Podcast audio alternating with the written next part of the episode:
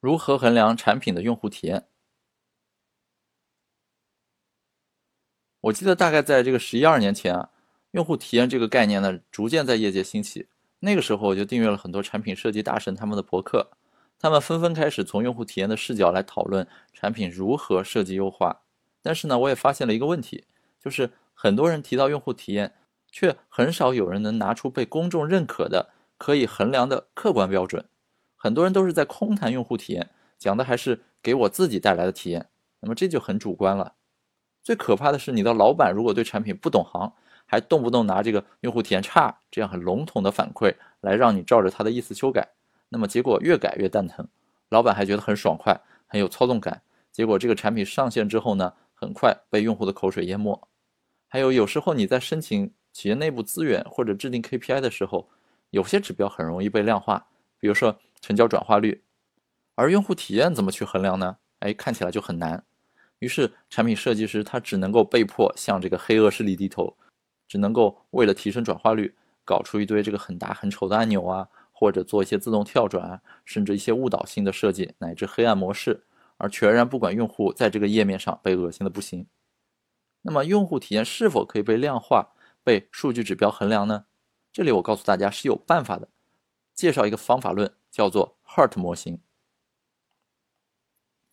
这个 Heart 模型呢是由 Google 发明的。Google 它的这个用户体验研究团队设计 Heart 框架，起因呢是来自内部团队发现用户体验没有被很有效的衡量。虽然那个时候有很多有效的测量用户体验的方法，比如说完成任务所用的时间、任务完成率等等，但是呢更偏重于一些微观层面。那么 Google 它的这个 UX 设计师呢？缺乏一些宏观层面的商业指标，而这些指标却是更加直接影响到公司策略的。因此呢，Google 最终研发出这套 Heart 指标体系，作为新的用户体验的这个衡量框架。那么 Heart 它是 Happiness、Engagement、Adoption、Retention 和 Task Success 的这个首字母的缩写。Heart 模型呢，它同时包含了宏观和微观的方面。能够帮助你确定一个产品用户体验的这个影响。刚才说了这个五个首字母，那么这里它分别代表什么意思呢？Happiness 它就是用来衡量你产品这个愉悦度，或者说使用过程中的这个满意度的。Engagement 是参与度，Adoption 是用户对你这个产品啊新版本或者新功能的这个接受度这样一个情况。Retention 留存率这个大家比较熟悉。最后呢，Task Success 就是。任务的完成度。好，那么下面呢，我们来分别讲解一下这五个元素。首先，满意度或者叫这个愉悦度 （happiness），它是一种情绪的衡量。我们能够通过一些常用的方法，比如说 NPS 分数，或者说用户问卷去进行衡量，从而呢了解产品的这个发展方向是否符合用户的心意。NPS 呢，其实我们之前有简单提过。它最早是由贝恩咨询公司二零零三年在《哈佛商业评论》上首次提出的。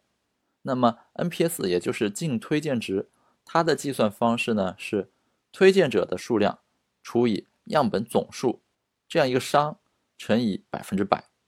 得到的这个积呢再减去贬损者的数量除以样本数，然后乘以百分之百，这二者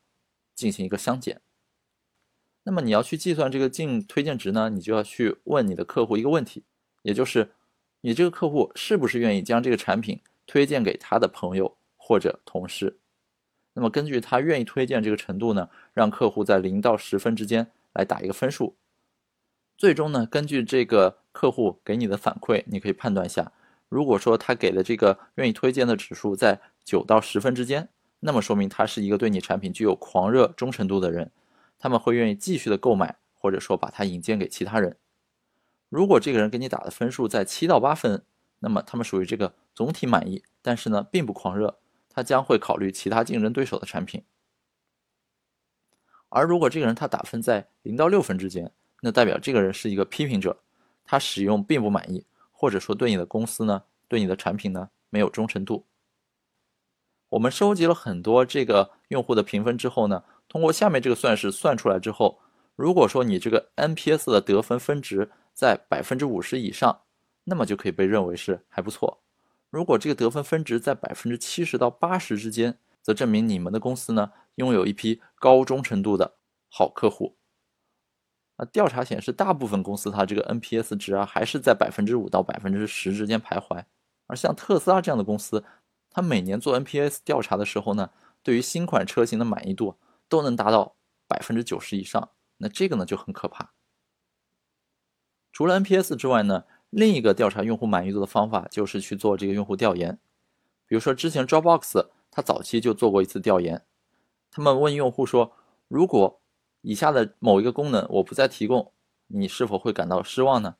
那候选功能里有包括备份啊，包括存储同步，包括分享，还有编辑。另外，它还允许用户自己提出一些其他功能。那么他们最终调研得到结果是，用户最喜欢的功能排序依次是：首先最喜欢的是这个存储同步功能，接下来呢是分享功能，紧接着是编辑功能，那么最后呢是备份功能。用户提到的其他希望的功能呢，就是能够去管理照片。于是 Dropbox 根据这样一个调研结果呢，就进行了相关的优化，比如说他们增加了这个照片管理的这个新的功能。包括他们在这个官网上呢，进行了更好的这个新手引导流程的优化。它会根据不同的情境，强调产品的这个对应的功能，来促进拉新的这个转化。那么还重新设计了官网，这个是当时他们根据这个反馈，重新对官网进行了一个调整。我们还有一些其他评判用户满意度的指标啊，比如说可以看用户对产品的这个评价或者说投诉，很多产品都提供这样的反馈入口。让你给产品去打一个好评，或者说给某个功能进行评分，那么这个呢也是一种很直观的可以量化用户满意度的方法。好，第一个 H 讲完了，接下来是 E，engagement，其实翻译过来呢就是参与度，也就是用户专注到一个产品中的程度。在这个很容易分心的世界当中啊，你很难去培养和增强用户使用一个产品的习惯。因此，它在某种程度上其实跟你的这个产品的活跃度啊是略有重合的。比如说，你看 Google，它经常衡量的这个参与度的指标呢，包括每天或者每周每个用户的平均访问量，还有就是每天或者每周平均每个用户上传照片的数量啊，包括每天发生的这个分享数等等。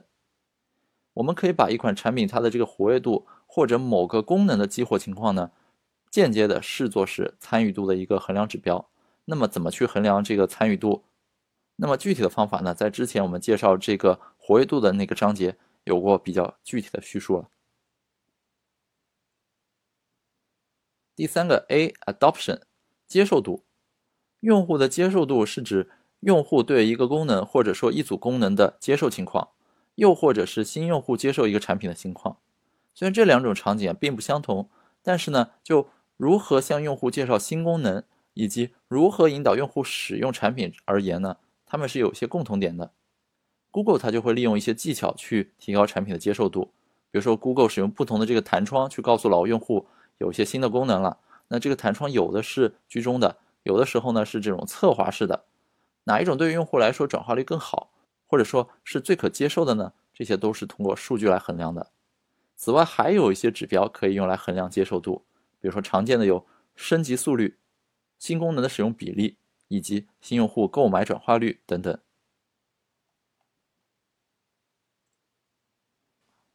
首先，我们来看一个升级速率这样一张图片。那么，这其实是一张堆积图，它显示的就是不同版本用户的这个占比，可以用来衡量新版本的普及速度。比如说，从发布到这个版本占比百分之六十所花费的时间。很显然，如果一个新版本它的体验更好的话呢？更多的用户他就会愿意倾向于升级到新版本，那么这个升级的时间周期会更短。所以类似的这个堆积图呢，就反映出一个版本从上线之日起到它慢慢慢慢扩散这个用户规模，大概经过怎样一个时间周期？你可以拿来对各个版本进行一个横向的比较。衡量用户接受度呢，还可以去看一个新功能它使用的比例。比如说左边这张图，我们箭头当中啊，体现的就是这个红色区域啊，体现的是某个新产品它上线之后功能的浏览量比上整个产品其他核心功能的浏览量大概占比到百分之二，那么你就可以知道说，哦，这个一百个用户里大概有两个用户会看到会使用这个功能。右边这张图呢，它可以体现你功能使用的这个用户量占到总登录用户的这个规模。那么无论是看浏览量还是看实际使用量，它都能够体现出一个新功能究竟有多么的受欢迎。第三个就是可以看新用户的购买转化率，当然这种呢更加侧重于像是交易型的产品。那么你就可以去判断一个新用户他购买的各个流程之间一步步是怎么转化的。如果说他一旦能够成功完成这个购买流程，并且这个转化率维持在一个尚可，甚至还一个比较高的水平，